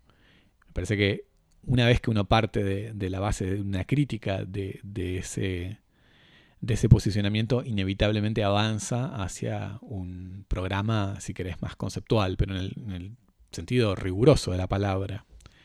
Este, conceptual y conceptual en, este proyecto, si querés, que me parece un poco más de largo plazo y que, llama a, esperar nuevos episodios para ver cómo avanza en, en ser una especie de arte que interroga eh, la técnica como relación, la técnica como esa especie de espacio de, conflicto, de lucha, de, espacio en el cual la, limitación y la libertad se retroalimentan, eh, que es ese espacio que se construye entre el instrumento y el individuo, la prótesis y el cuerpo, el dispositivo y el, dispositivo y el cuerpo, Parece que ahí, en esos dos elementos, en el interior de esos dos elementos, hay como una estética del instrumento, una estética de la técnica, que en, en Ola Masijewska parece producir como efectos muy interesantes asociados incluso a una, obra que es muy consciente de la historicidad de la propia, de la propia forma de la danza. La danza que, por otra parte, tiene como objeto privilegiado el cuerpo. Eso es lo más interesante, me parece. Como no, responder a la, investigación coreográfica con respuestas así como neorrománticas de volver al cuerpo, volver a la experiencia pura, sino complejizándola en, en ese espacio que es el espacio moderno por excelencia, que es el espacio de la técnica. Así que me resultó muy muy interesante y, como te digo, con, este, animado por esa especie de, voluntad medio escolástica como con ganas de ver la tercera parte, ¿no? Si, la primera parte es la obra de Louis Fuller y esta segundo episodio sobre el Teremín, es como que me interesaría ver cómo, cómo sigue esta, esta interrogación de, una, de una estética de la técnica. Muy bien, muy interesante. Hay, que ver en qué época, si se queda a principios del siglo XX o, o si va avanzando de a poco. De 1910, 1920, lo que a qué tipo de universo técnico eso es lo, que me artístico. Eso es lo que me parece como también muy interesante, ¿no? Como que no, no está en esta especie de... Y eso es lo que le da como un elemento de mayor lucidez, en el sentido en el que no se deja seducir como por la promesa presentista que, que sería la de decir, ah, las técnicas de hoy nos permiten liberarnos eh, y por lo tanto estamos en el umbral de un nuevo régimen, de por ejemplo, un nuevo régimen antropológico, sino como que hay algo en la modernidad, eh, que es un proceso que está un poco, un poco difuso, eh, entre el siglo XVIII, si querés, este, y, el siglo, principios del siglo XX, en donde hay como una condición de la técnica que está permanentemente haciendo entrar a lo humano en ese, en ese, en ese umbral. Y por permanentemente digo que que es un umbral del que no se sale, eh, no, no, no, que no tiene un horizonte de realización, sino que es como una especie de espacio de trabajo en donde eh, los cyborg tiene una forma distinta en cada momento. Entonces me parece que ahí está el, como el, misterio y el, y el carácter interesante de, su trabajo. Muy bien. No sé si tenías algo para alguna recomendación o alguna obra, algo para recomendar. Bueno, después ver este en internet no hay nada que se pueda ver de, la obra esta de Dance Concert, pero hay una un montaje de la performance eh, Louis Fuller Research en, el, marco de la FIAC, de la Feria Internacional de Arte Contemporáneo de París, de unos años anteriores, en, la, en, la, en el patio cuadrado del Louvre, que se puede ver en YouTube, así que ahí hay una, una pequeña muestra del trabajo de Ola Masijewska y si no, eh, lo que es muy interesante, pero que entra ya como en el terreno de la fascinación por la sovietología, eh, la lectura este, de la biografía de Lev Termen, eh, Música del éter y espionaje de Albert Glinsky, este, con, un, con un prólogo nada menos de Robert Moog, el, inventor del Moog Modular, de los sintetizadores, el padre de los sintetizadores modernos. Y esta es una, la biografía de, Albert Glinsky, que es un compositor, un, académico norteamericano. Es un poco la, la, gran biografía sobre, sobre Termen, que tuvo una vida absolutamente fascinante eh, y que narra bueno, su, sus peripecias eh, en su joven vida de científico en los laboratorios de experimentación de la Unión Soviética, su gira por la Unión Soviética mostrando las promesas civilizatorias de, la, electricidad, su encuentro con Lenin. La fascinación de Lenin. La fascinación de Lenin con el, con el instrumento. Este, es un intercambio con Trotsky a propósito de la utilización de, de las tecnologías del Teremin con usos disciplinarios y después sobre todo el episodio norteamericano de la vida de Termen. Termen, viajó a... Se, hizo una, gira por Estados Unidos a finales de los años 20, en donde además eh, patentó sus inventos, eh, tuvo una serie de posibilidades de desarrollo comercial y después se casó con una, bailarina afroamericana en, una unión conyugal que lo empujó al ostracismo social más absoluto y hacia finales de los años 30 desapareció en una desaparición muy misteriosa que su mujer asignó como, de- designó como un, un secuestro de los espías eh, rusos y que después la versión oficial decía que eran problemas con el fisco. Porque apareció en Rusia. Apareció en Rusia problemas con el fisco y, y mi nostalgia. Este, y el pobre hombre pasó, no sé, como 10 o 15 años en un gulag, gulag es de científicos, en donde desarrolló toda una serie de tecnologías de espionaje este, muy importantes para la investigación y la inteligencia de las actividades diplomáticas de los este, enemigos de la revolución en la Unión Soviética. Así que es un- una vida absolutamente fascinante y la, la biografía, si uno hace abstracción de su posicionamiento ideológico y de su, por momentos, este, anticomunismo macartista casi, es muy, muy divertida. Así Yo que- in- incluso aclararía, para la gente extremadamente apurada, eh, la página Wikipedia de Termen ya tiene. Sí, no, la página de Wikipedia detalles, tiene muchos de eh, estos, estos eh, episodios que son absolutamente fascinantes. Muy bien. Yo venía desde hace media esa hora. máquina de ficción que fue la Guerra Fría, además, ¿no? No, además, además es- Esa máquina de novelas. y, y de invenciones, o sea que fue el siglo XX, de invenciones de objetos absolutamente increíbles, eh, una genialidad y creatividad y, falta de medios eh, sorprendente. Yo venía pensando en, en- la escena de Big, o Quisiera ser grande con Tom Hanks, cuando Tom Hanks baila sobre un piano gigante. Hace media hora estaba viendo cómo meter esa, esa referencia, pero que en el fondo representa lo contrario de lo que hace Ola Maciejewska. O sea, de, de alguien bailando y haciendo música al mismo tiempo. Sí, yo creo que no hay mejor modo de definir eh, O sea, el proyecto estético de Ola Masijewska como lo contrario de, De- la película de. Big. yo creo que si uno quisiera resumir todo lo que yo intenté decir de un modo confuso, es como podríamos haberlo resumido con eso y hubiera sido, Me, me parece que va a ser lo primero que va a tuitear el pasante. hubiera sido igualmente justo. Y, y Radio Vigilante, que creo que es el título del podcast de la Policía Federal.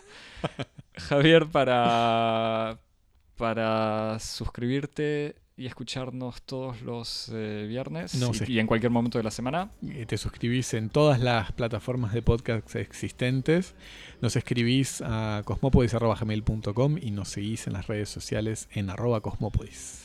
Twitter, Instagram y nada más. Y por ahora eso. Medium punta- y, me parece que hasta Me que no se inventa alguna red social generosa con la humanidad. ¿No hay una red social china? ¿No aprendiste eso? En... Weibo. Bueno, ahí tenés. no estamos ahí.